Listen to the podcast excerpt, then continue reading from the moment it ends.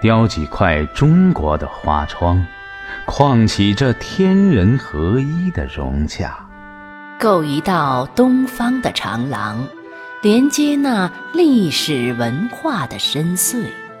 是一曲绵延的姑苏咏唱，吟唱的这样风风雅雅；是几幅简练的山林写意，却不乏那般细细微微。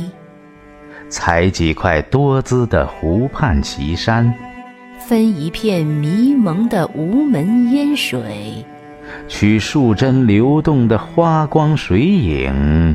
记几个淡远的岁月章回。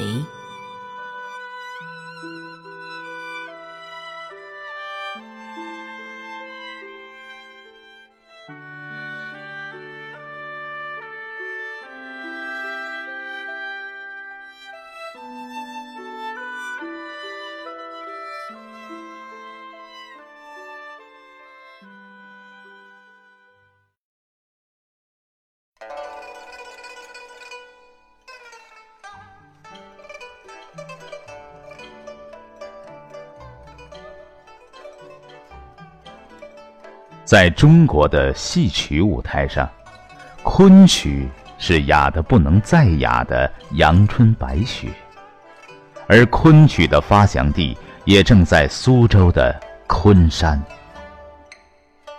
由于诸多的因素，这旧时王谢堂前燕虽然最终没有飞入寻常百姓家。但由昆山腔而演化为一种影响深远的戏曲城市，并产生过一批像《牡丹亭》这样的不朽名著，这不能不说是苏州的贡献。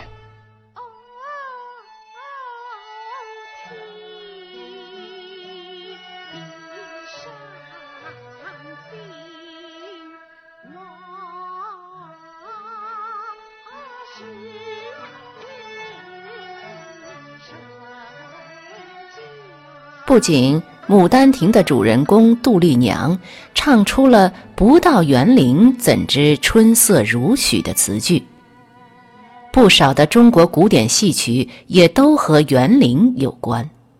曲曾经取材于园林，也曾吟唱于园林，与园林有一种天然的契合。拙政园中的萨六鸳鸯馆。便是园林主人与友人们欣赏并演唱昆曲的地方，而网师园的卓英水阁、怡园的藕香榭，也都具有演戏的功能。清代作者李渔在他的著作《闲情偶记》中，对我国的传统戏曲和园林艺术都提出了许多独特的见解。他认为，园林讲究布局结构，而戏曲结构也应该像园林一样，要布置的曲折幽深，直路中要有迂回，舒缓处要有起伏。李渔强调曲折之至的理论，恰道出了东方美学的特征之一。苏州园林在平面布局上。一般都有一个共同的特点，即分为住宅和庭园两部分。住宅比较封闭，庭园则比较开放。然而，它们之间却是既独立又呼应，既区别又贯通的依存关系。与江南习建的大户宅地相近，苏州园林住宅部分的建筑大致都按轴线来排列。并依次构建了门厅、正厅、内厅及书房、花园之类。这种江南地区长期以来形成的族居方式的传统住宅风貌，在拙政园、留园和网师园中还保留得相当完整。由于那种一进二进式的排列组合，人们一进到这种宅地。便往往产生庭院深深的感觉，而庭园建筑的布局，却与住宅部分有着极大的不同。它没有一处是追求规整与对称的，或者说不对称、不整齐、不均衡、不规则，已成为园林创作中避免重复、力求变化、营造幽深的要领。在庭园部分，这些建筑或聚或散，或大或小，都是临山近水，因地制宜。在整个园林建筑中，它们是艺术的精华。正因为一些建筑已经成为典型的艺术品，所以它们便成了某座园林的象征，如拙政园的远香堂，留园的明色楼。网师园的月道风来亭与南侧的卓英水阁，都已是自己的代表标志。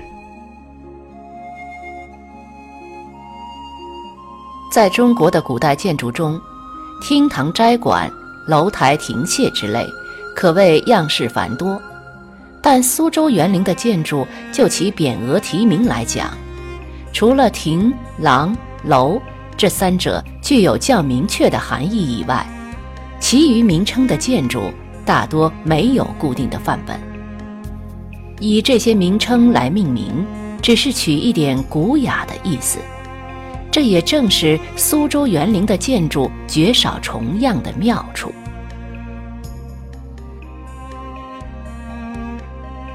可是，若要走进它们，其道路……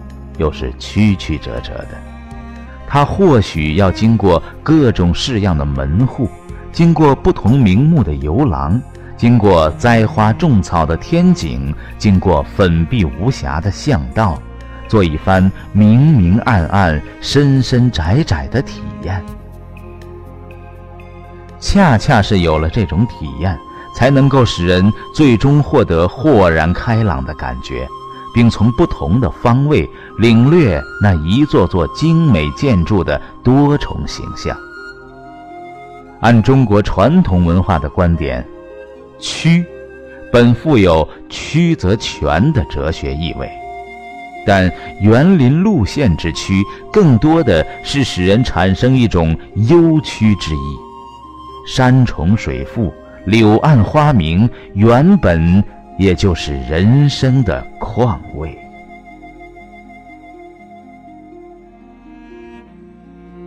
在苏州的古典园林中，有以山为主的山景园，如环秀山庄；有以水为主的水景园，如网师园；也有山水参半的山水园，如拙政园。不管是进入哪一种园林。只要你稍加留意，就会发现园林艺术的一些规律。它营造山水的手段是以小见大，而游览路线的特点便是曲径通幽。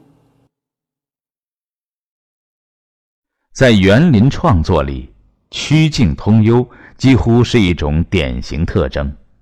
清代学者于越甚至就将自己的园林命名为曲园，而自号于曲园。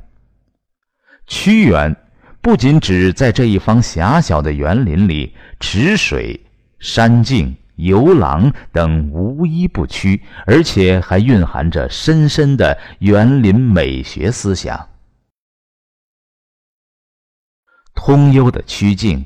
本身也是一种独特的景观，它不仅增加了园林的景深，丰富了园林的层次，而且还让人在多变的景色中产生新奇的趣味。若说园林的特点是曲径通幽，那么幽隐的核心便是一个“藏”字，没有“藏”字，则无所谓幽深。拙政园分为东园、中园、西园三个部分。原来的大门是经过狭长的小巷进入的，进了大门再至二门，又称腰门。进入腰门，迎面是一座黄石假山，犹如屏障，使全园的景观藏而不露。这是园林艺术在手法上欲扬先抑的体现。红楼梦》第十七回写贾府造大观园出城，贾政领着宝玉等人入内游览，并要评景题名。曹雪芹是这样描写的：贾政遂命开门进去，只见一道翠屏荡在面前。贾政道：“非此一山，一进来，园中所有之景悉入目中，则有何趣？”说的就是园林景物因趋而藏的妙处。很多红学家都说，曹雪芹之所以这样描写大观园，是受了拙政园的影响。因为在康熙时期，拙政园的一部分曾被曹雪芹的家族购得，因此拙政园给少年时代的曹雪芹留下了印象。也许是曹雪芹曾有过这样的经历，《红楼梦》中才有着许多苏州的印记，而且小说的第一回就是从苏州的昌门写起，是红尘中一二等富贵风流之地的昌门之外，居住着一方香宦甄士隐。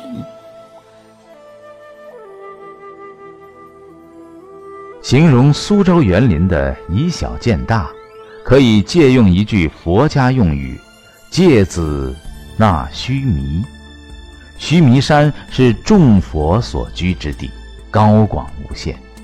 芥子就是菜籽，将须弥山纳入一粒菜籽之中，实在是玄妙无比。佛教自东汉由印度传入我国之后。逐渐成为国人思想信仰的一个主流。从南北朝至明清，寺院遍布全国。佛教追求空静，所以佛寺大多建在山明水秀之地。即使是繁华都市中的寺庙，为了寻求环境的幽静，也建造了一些附属于自己的园林。著名的佛教园林苏州的西园，是芥床绿寺和西花园的总称。因园著名，人们就呼寺为园了。就园景而言，寺庙园林与一般文人园林没有多大区别，而且在历史上，他们还常常因为所属关系的改变，出现了时而庙园，时而私园的情况。苏州的狮子林原是元代高僧天竺禅师所建的花园，明清两代就几度这样转换过，后来才变成苏州贝家的祠堂花园。贝聿铭先生回国时曾多次访问狮子林。